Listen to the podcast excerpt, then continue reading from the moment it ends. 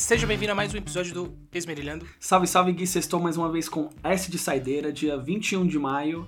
Já vou logo parabenizando aí meu pai, senhor João Neves Machado, que é o aniversário dele. Pai, muito obrigado. Grande homem. Muita parte do que eu sou hoje é por sua causa, te amo muito, parabéns. E mais uma semana na finaleira, né Gui? Mais uma semana na finaleira, vivendo nesse looping eterno, né? Estamos num looping eterno e não é um looping legal, como de alguns filmes que nos mostram aí, mas de vez em quando aparece algumas bizarrices aí, né, Gui? A gente agradece. Aparece, aparece. Antes de falar das bizarrices da semana, temos outro assunto para tratar, certo? Certo. Temos aí o anúncio da semana. Fazia tempo que a gente anunciava aqui. Dia 20, ontem, saiu um set do Henrico, Henrico Riso, nosso amigo aí, o DJ Melodian. Ele, ele solta set uma vez por mês aí, ele toca eletrônica.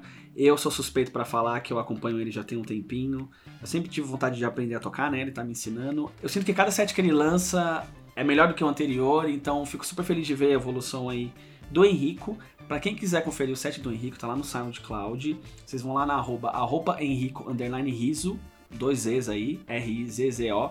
Vocês podem conferir que o link tá lá na bio dele, Gui. Excelente, para quem curte uma musiquinha eletrônica. Vambora, né? Agora bora pro papo. Bora. Começar com o negócio que aconteceu logo na sexta-feira, no dia que saiu o último Saideira, rolou uma festaça clandestina no Rio de Janeiro, né? Mas quando não rola uma festaça clandestina no Rio de Janeiro? Nossa, mas essa não foi em qualquer lugar, essa foi simplesmente no Copacabana Palace. Ainda no Rio de Janeiro, em plena pandemia, um dos hotéis mais tradicionais do mundo, o Copacabana Palace, foi palco de um show para 500 convidados famosos. Você não viu essa notícia, Dionito? Não, eu vi. Inclusive, o Copacabana Palace teve que pagar uma multa lá que, putz, foda-se, né? Pro Copacabana Palace é- foi um valor que não significa O nada. Brasil ele tem algumas caricaturas que são muito da hora, né? A mesma cidade que prendeu o Belo por fazer um show na, numa escola, porque teoricamente ele estava fazendo um show para traficante, permitiu que Mumuzinho, Alexandre Pires, Gustavo Lima, Ludmilla, acho que o Dudu Nobre também estava nisso aí, fazerem um show para 500 pessoas no Copacabana Palace para comemorar o aniversário de um bicheiro. A polícia não viu problema nenhum nisso, o Ministério Público, a prefeitura, ninguém viu problema nenhum nisso. Tanto que, assim, notas oficiais de, de todos esses órgãos falando que tava tudo dentro da normalidade. Sem falar que muitas dessas pessoas que você citou aí, esses artistas, eles vivem formando a importância de se cuidarem nessa pandemia, né? Parece que rola um pouco de hipocrisia aí. A Ludmilla tinha postado horas antes, horas antes, chamando o presidente de tudo quanto é nome, falando, responsabilizando ele por, por todas as mortes, e aí depois a mina tava fazendo um show de aniversário pra um bicheiro. Brasil. Brasilzaço. Essa semana também, Gui, aconteceu uma coisa bem triste, né? Que eu acho que pegou todo mundo de surpresa, que foi a morte do MC Kevin. Funkeiro MC Kevin, uma outra morte aqui pra relatar, morreu aos 23 anos de idade depois de cair do quinto andar de um prédio na Barra da Tijuca. Tragédia, hein? Nós temos um amigo Alisson, inclusive o Alisson participou aí do episódio do- da Superliga, que ele, ele era muito fã desse cara, então eu, depois que eu fiquei sabendo, eu fui atrás do Alisson pra saber como, é, como era o MC Kevin, né? Eu particularmente não conhecia muito. Ele falou que ele, o MC Kevin gostava de curtir, falava umas merda, fazia umas merda tal, era loucão e não, não fingia que era outra coisa. E aí foi engraçado, né, Gui? A gente tá até no mesmo grupo aí de amigos e aí começam a ver as teorias de conspiração, né? Não, que tava louco, não, tomou MD, não, que parece que ele tentou fugir da mulher dele porque ele tava com outra mulher e foi pular lá e querer ir pro, pra parte de baixo, pro apartamento do lado, caiu, acabou morrendo por traumatismo craniano. Pela primeira vez, parece que essas teorias aparentemente estão certas, né? Porque parece que até hoje não tem outra versão dessa história. Só vai dar pra saber isso quando pessoas que realmente estiveram lá dentro falarem, né? E enfim, quanto isso, essas teorias eu acho que é meio foda, assim, porque você tá, putz, mano, uma pessoa que morreu, né, velho? Eu, não, eu nunca acho muito legal ficar tentando deduzir o que que, o que, que foi definitivo pra aquilo acontecer. Eles estão cavucando pra saber qual foi a verdade, né? Mas eu não acho que tenha sido homicídio nada do tipo. Eu acho que realmente foi um acidente que acabou trazendo a morte aí do MC Kevin. Aí você vê, né? Começa a superexposição da esposa dele, aí a superexposição dos amigos dele, aí também, né, cara, o cara morreu. E tem pessoas usando isso pra fazer discurso de não, você tem que ficar ligado com quem você anda, seus amigos são má influência, não sei o que. Porra, velho. Eu acho que o MC Kevin, ele era novo, ele tinha 23 anos. Mas, porra, já era um marmanjo e eu sigo da seguinte linha que quem quer fazer merda, mano, faz com um amigo ou não, pelo amor de Deus. Você não pode culpar os amigos de uma pessoa pelas merdas que ela faz. É, não, nada a ver, isso aí é papinho, nada a ver, mano. Cara, sobre esse bagulho do MC Kevin, a única coisa que eu tenho a dizer é que, velho, a gente tá numa sociedade completamente doente, velho.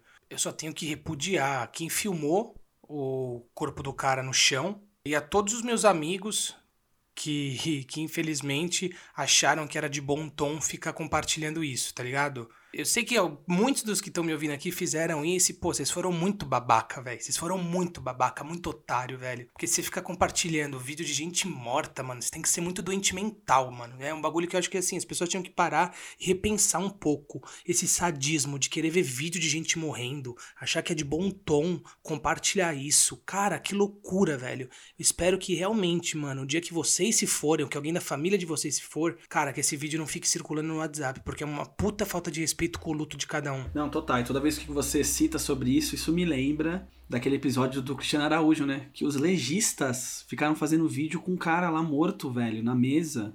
Cara, como é que pode, sabe? E, e profissionais do meio fazendo isso. Imagina pessoas civis, né? Entre aspas, assim. Eu também sou um cara que eu não curto muito ficar vendo esse tipo de vídeo. É, a gente até brincou já num dos episódios aí que quando eu era mais novo, criança, a gente gostava de ir lá no assustador.com e ficar vendo essas coisas, né? Hoje eu não curto, velho. Eu acho meio, sei lá, o cara se foi e é isso, sabe? É meio foda pela família, né? Como você falou, nessa de estar tá circulando, cai num primo, no sobrinho do cara, na tia, no tio, aí você já viu, né? Imagina você ter um irmão, um pai, uma mãe, aí você tem um vídeo circulando pra geral dele morto assim. É, deve ser foda mesmo. É uma loucura, velho. É uma loucura que eu não consigo entender qualquer vontade de ficar vendo cadáver. E só pra encerrar essa parte aí, né, Gui? Como foi depois do Saideira, o Bruno Covas se foi também. Né? O Hospital Sírio-Libanês acaba de anunciar a morte do prefeito licenciado de São Paulo, Bruno Covas, do PSDB. Bruno Covas tinha 41 anos e lutava contra o câncer. Foi, foi sexta-feira, sábado, né? Sábado de manhã, né? Foi sábado. Acabou sendo anunciada, né, a, o falecimento dele. O Bruno Covas estava com um semblante tão de doente, né? Que eu acho que todo mundo já estava meio que esperando essa notícia, infelizmente. Cara, infelizmente uma doença que é é muito difícil você lutar contra, né? Por mais que o cara tenha se esforçado e dinheiro que ele tinha, nada isso capaz de, de vencer uma doença que é tão cruel, né? Vou, vou falar um bagulho aqui na maior humildade, que é só também eu achei completamente bizarro. As pessoas canonizando Bruno Covas também depois do que aconteceu, assim. Tem que respeitar o momento, mas vale lembrar que São Paulo é uma das piores cidades do Brasil no quesito pandemia, dos 450 mil mortos, mais de 30 mil são aqui, é um número altíssimo para uma cidade.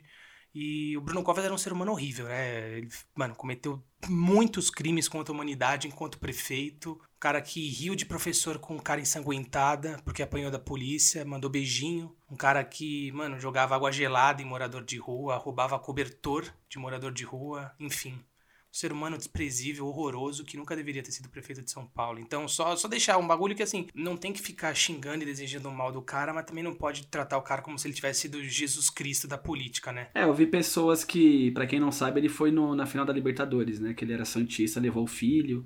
Aí eu vi pessoas se retratando, ai desculpa que eu não sabia, foi o último jogo tal. Pô, velho, mas eu acho que no momento que ele foi, ele não tinha que ter ido. Ele era prefeito de São Paulo com uma cidade com milhares de mortes todo dia. Eu não curti, e mesmo hoje, depois que ele se foi, eu continuo não curtindo que ele foi, que aí no estádio de futebol, prefeito de São Paulo, com um monte de gente morrendo, assim. É isso, né? Eu acho que a gente tem essa mania de colocar no pedestal todo mundo que morre. Eu acho que é até inconsciente, mas eu não conheço tanta história do Bruno Cova, só sei esse episódio aí desse negócio da Libertadores que eu quis trazer.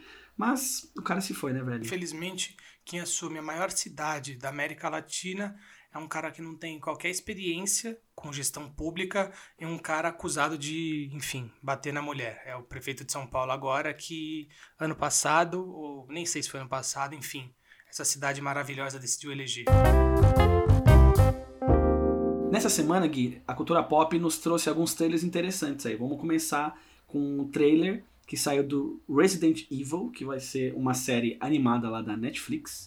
Resident que vai ter o Leon e a Claire. Quem joga aí é, Resident Evil, ou quem só viu imagens tal, o Leon e a Claire eles são protagonistas do segundo jogo. É, vai ser uma animação tipo aquelas realistas, sabe, Gui? E vai sair dia 8 de julho. Você tá ansioso? Você vai assistir? Como é que você tá, assim? Eu nem sabia que ia ser uma série animada, então imagina a minha ansiedade pra assistir a série. Eu nem sabia que ia rolar. Eu queria comentar com você, eu tô meio broxado de Resident Evil, mano. Não sei você, assim. Você, chegou a, a, a, ver ou jogar o novo, o Village? O Henrico, inclusive, que a gente anunciou no começo do jogo, eu tenho um PS5 e ele comprou o Resident. Então eu joguei o começo, sim, com ele. O que eu posso falar bem do jogo é toda a a atmosfera do jogo ele tá bem terror mesmo. Você entra lá num vilarejo que não tem ninguém, aí ficam uns barulhos. O jogo é em primeira pessoa, né? Primeira pessoa é quando você tem a visão do protagonista, você só vê os braços dele, você vê o jogo pela visão dele. Cara, tava curtindo ali o clima tal. Aí, mano, não dá. A gente tava jogando lá de noite, mó climão. Aí aparece um lobisomem, velho. Eu sou um dos caras mais cagões que eu conheço, mas eu não tenho medo de lobisomem nem sozinho. Pelo amor de Deus, mano. Ele tem pouquíssimo, pouquíssimo elemento de susto, assim. Ele tentou trazer umas coisas novas. Eu achei o jogo bem da hora, mas enfim. Eu acho que Resident Evil nunca foi um jogo de terror. Ele era um jogo de survivor horror, que você tomava um susto aqui, um susto ali. Mas eu acho que criou-se uma expectativa muito grande de que o Resident Evil tem que ter um terrorzaço, tipo o Outlast. E nunca foi a pegada do Resident Evil. Mas, Gui, depois do Resident Evil 7, que ele trouxe um pouco dessa pegada mais terror, né? Eu acho que a galera se iludiu. Aí foi culpa da Capcom, né? Capcom é a desenvolvedora do jogo. O objetivo era ser mais ou menos inspirado no 4. E o 4 não é de terror. Que na verdade o 4 foi quando a série abraçou de vez a parte da ação, né? Vai ter essa série da Netflix. Quando tem Netflix, você espera que tenha pelo menos um orçamento ok por detrás aí. Vamos ver, né? Vai sair dia 8 de julho lá na Netflix. Talvez eu assista. Agora, uma coisa boa mesmo que saiu essa semana foi que saiu o primeiro trailer aí do Friends Reunion.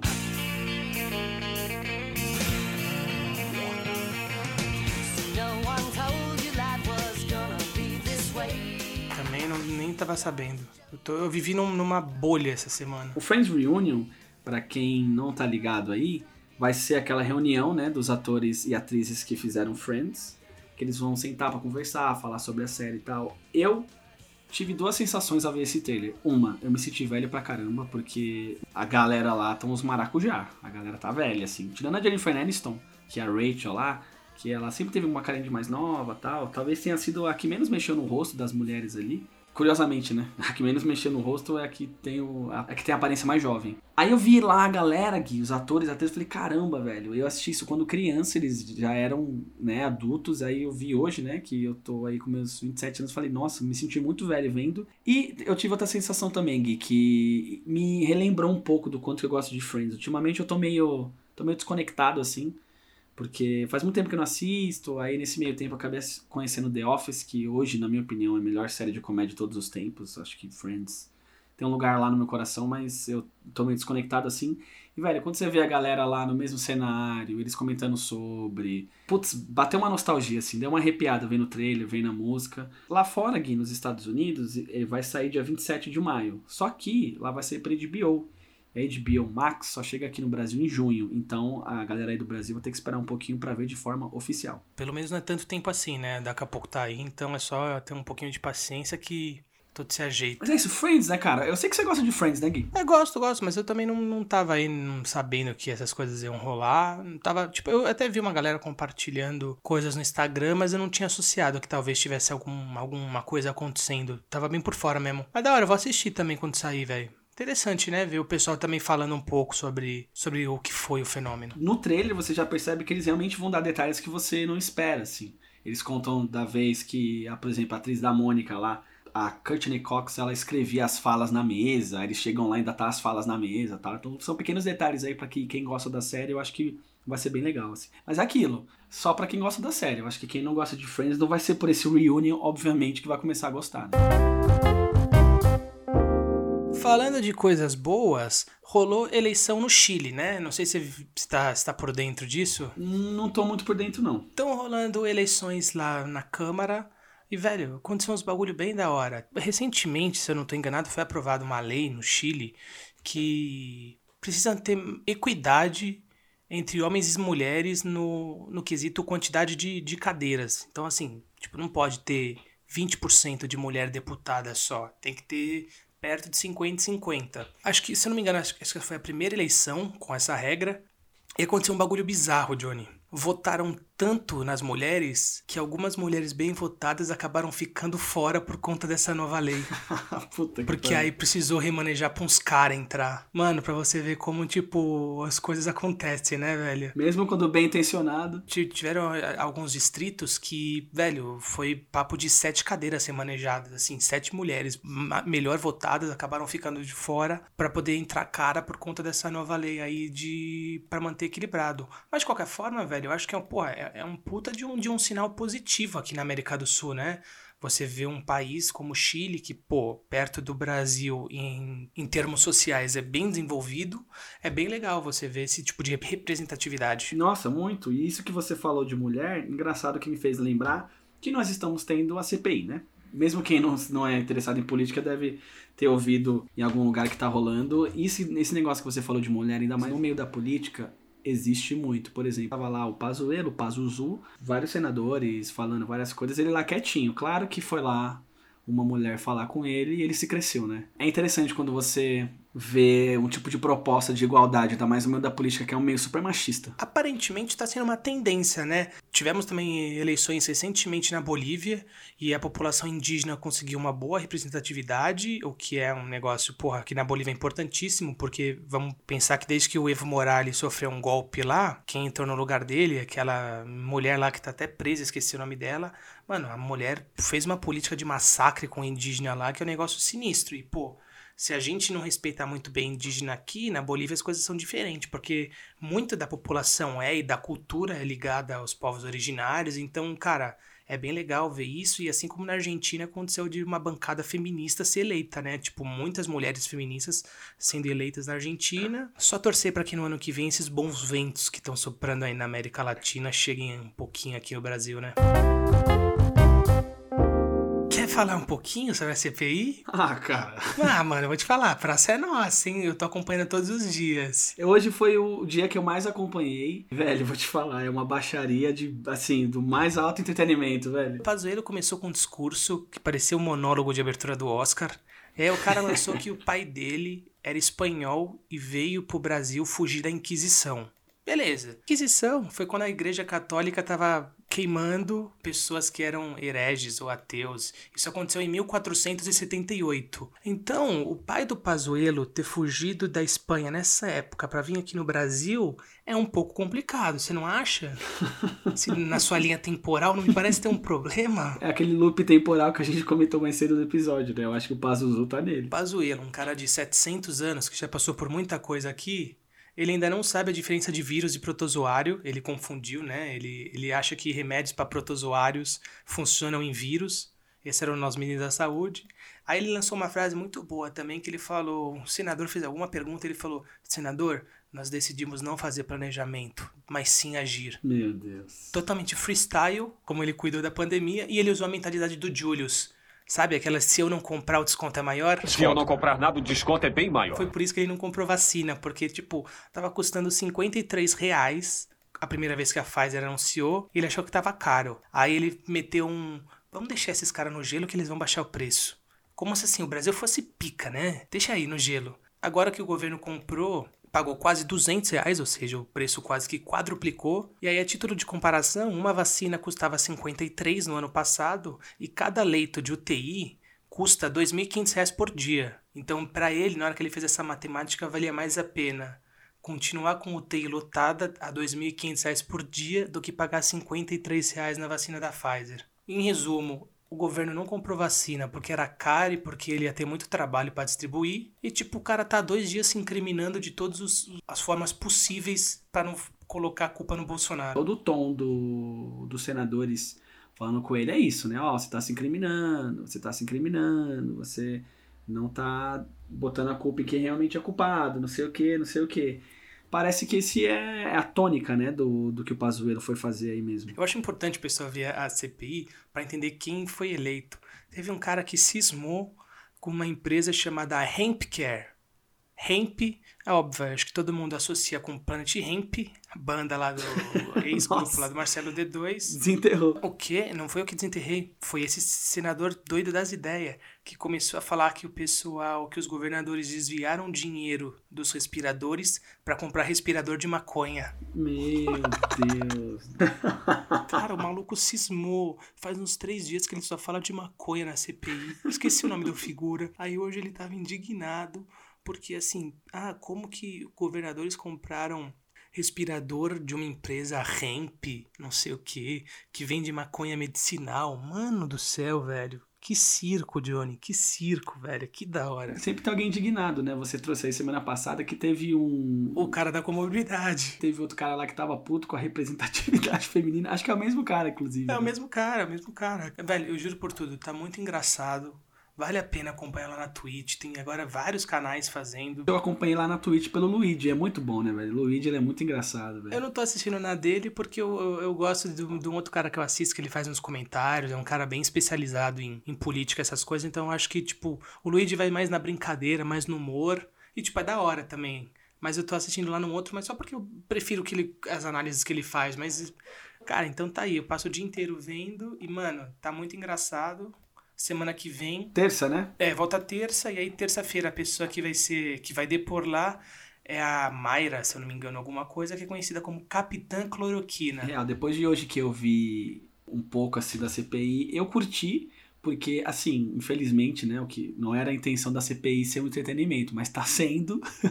e querendo ou não, é você acompanhar uma das CPIs mais importantes do nosso, da história do nosso país, né? Eu concordo, eu acho que assim, hoje, aliás, ontem foi um dos dias mais importantes da CPI, porque o Pazuello deixou claro que ele não tinha autonomia nenhuma no Ministério da Saúde, que ele só cumpriu ordens e que as ordens, velho, foram de não comprar vacina porque tava caro. A gente tá falando de um governo que, que colocou um preço na vida de cada brasileiro e ele custa menos do que 53 reais. Exatamente, é você colocar uma etiqueta, né, uma price tag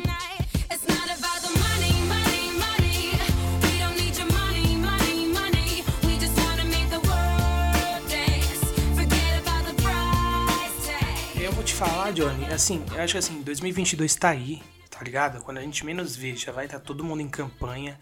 Eu acho que essa CPI, ela tem muito a gente, nós assim, que já já já temos convicção do que nós não queremos pro Brasil, a gente tem munição pra tentar explicar de forma educacional pra pessoas assim do nosso círculo social por que que não dá mais, entendeu? Por que que, velho, você tem que votar em praticamente qualquer um que tiver contra o Bolsonaro. Um ex-ministro da Saúde admitiu na CPI que não comprou vacina porque ela tava cara. Isso é, é- é uma barbaridade, não tem outro nome.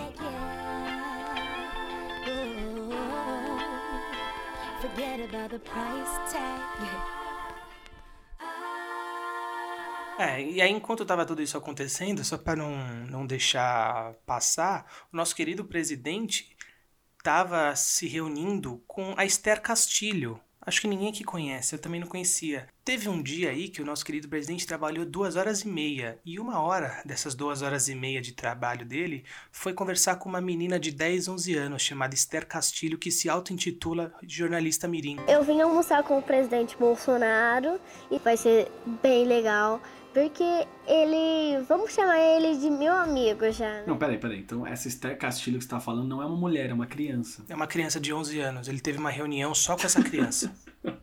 Como assim, cara? Como assim? Cara, eu não sei, ué. E a gente tem que perguntar pra ele. Mas pra não falar que era mentira, eu fui nas redes sociais dela e tinha stories, mano.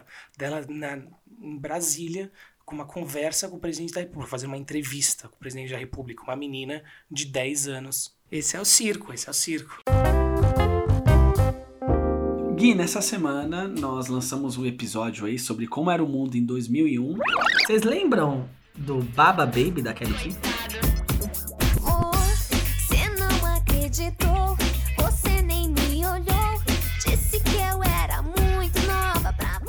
Um episódio que saiu na quarta-feira. A gente já teve um feedback muito legal, né? Eu acho que várias pessoas. Teve uma. A Aline chegou em mim e falou: Meu, eu voltei a ouvir Cassia L por causa do episódio de vocês. Teve a Ana que falou que arrepiou quando viu a música da TV Globinho. Teve o Pedro, né? que é meu ex-supervisor numa outra empresa, que ele falou que, putz, 2001 foi um ano super importante na vida dele, então ele ouvia ali sobre também foi super legal. E por que eu tô falando disso? Quem era ali da época de 2001 e tal, ali perto dos meados, todo mundo começou a ter acesso a computador e o navegador que todo mundo usava, Gui, era o Internet Explorer, saudoso, que vai ser descontinuado pela Microsoft. A Microsoft, ela tem hoje um novo navegador, que é o Microsoft Edge, que tem uma galera que fala que é legal. E aí, vamos ser sinceros, eu acho que geral só usava o Internet Explorer quando você compra um notebook, só tem o Internet Explorer, você usa ele para baixar o Google Chrome. Sim. Eu acho que é a única função que ele tava tendo assim. Mas, cara, eu fiquei pensando, né? Porra, o Internet Explorer fez muito parte da minha infância barra adolescência, velho. Porque a gente não tinha esse negócio de escolher navegador, né? É meio brisa você pensar que ele vai ser descontinuado pela Microsoft.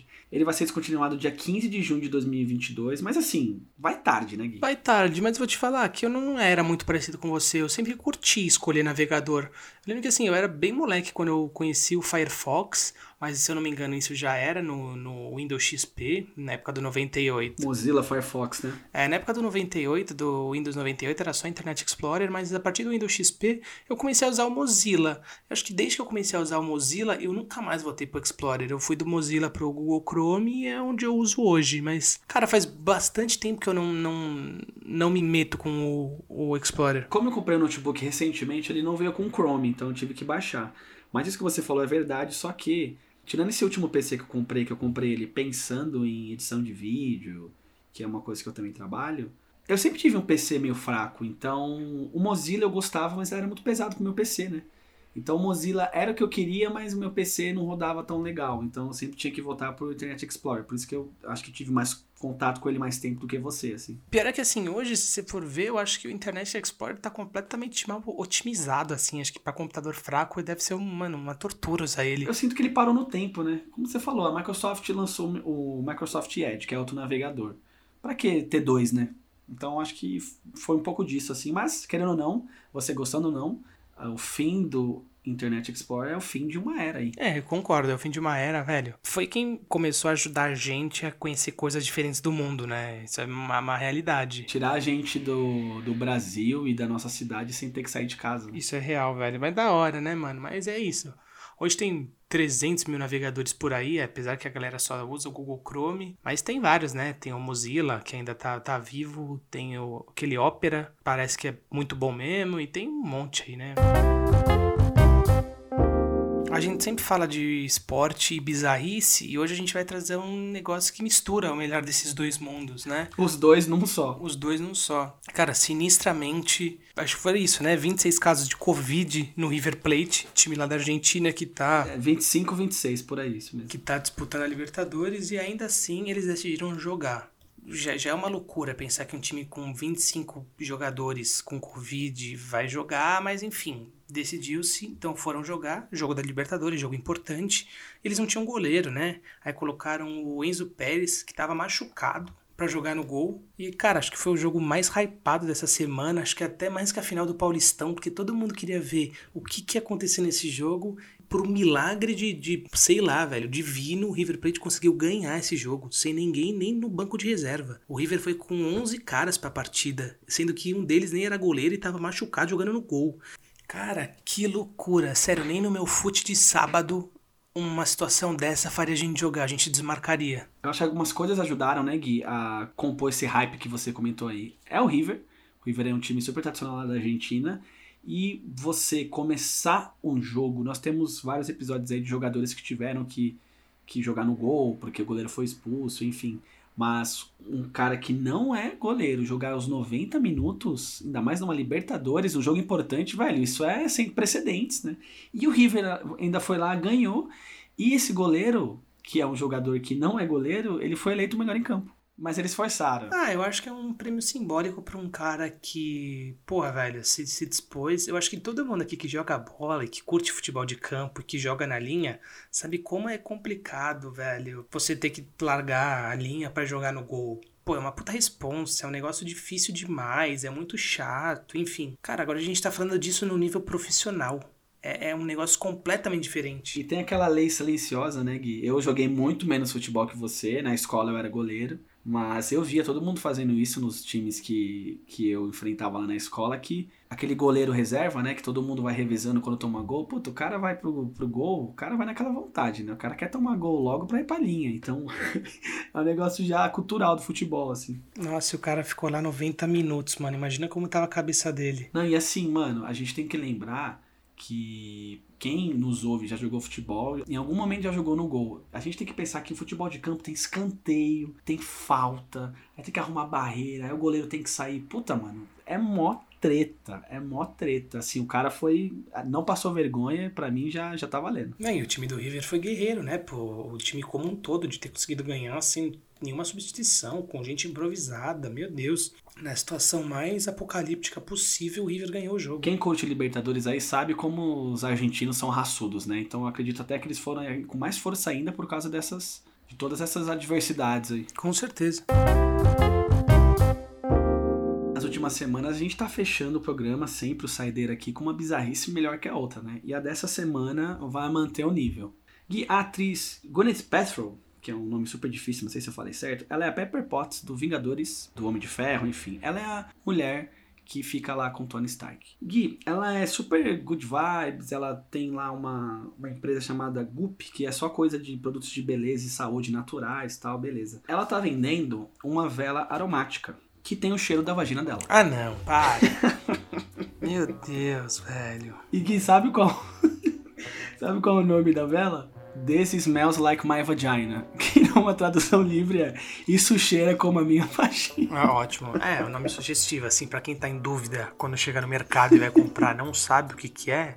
Bom, tá aí, nada melhor do que um um nome bem sugestivo pro, pro produto. O que, que que tá acontecendo, mano? A gente comendo placenta, a gente vendendo é, vela com cheiro de vagina. Que que é isso, mano? Tem variações do tipo Cheetos requeijão, Cheetos, sei lá, queijo, tem tipo vagina de manhã, depois de lavada, depois de pegar o metrô. Tem essa variação, Johnny? Diferença de aromas? Pelo que eu vi aqui, só tem uma só por enquanto, mas vai que estoura, né? Vai que começa a vir diversos, diversos sabores, diversos aromas diferentes, né? Não sei, mas quando eu vi essa notícia, eu pensei, mano, isso aqui vai fechar o saideiro. Acho que não vai ter nada essa semana que vai superar isso aqui, velho. Que doideira, Johnny. Meu Deus, eu não consigo mais entender o que aconteceu com o mundo, velho. Em algum momento a loucura se instalou e virou um estilo de vida. Você lembra que teve um saideiro aqui que a gente trouxe um. Qual que foi, Gui? Aquele tênis lá que você comprava que era um filtro? Ah, era, era o tênis da Gucci que você comprava, ele só era um filtro no Instagram. Ali eu já tinha achado que era o ápice, mas eu tava enganado, velho. Então aí, ó, você que tá cansado do cheiro de, sei lá o que, de incenso na sua casa, agora você pode levar o cheiro da vagina da Gwyneth Paltrow, se é que é assim que fala o nome dela. Pô, pra dentro do seu lar, um bagulho bacana, vai, vai ter uma pizza com os amigos em casa? Acende a velhinha. Imagina, chega o pessoal lá, que cheiro é esse? Então, É mais um dia que a gente vai terminar aqui batendo palma pro capitalismo, porque ele a venceu. vitória dele traz coisas legais. Ai, pelo menos a gente ri, né?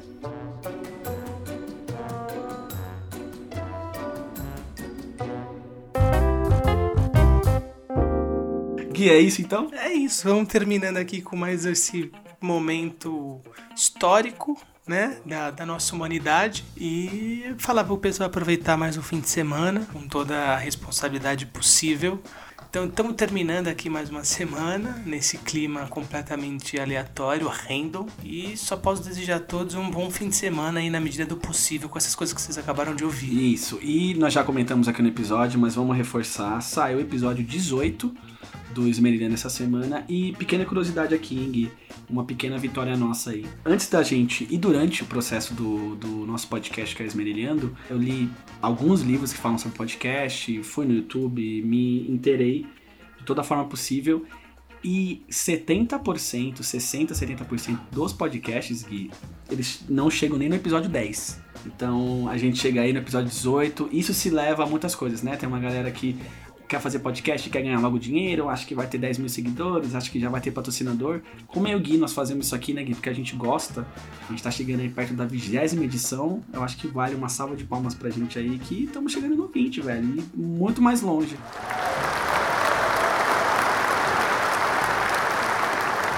Vitória pros meninos aí, Gui. Contrariando as estatísticas, hein? Contra tudo e contra todos seguimos.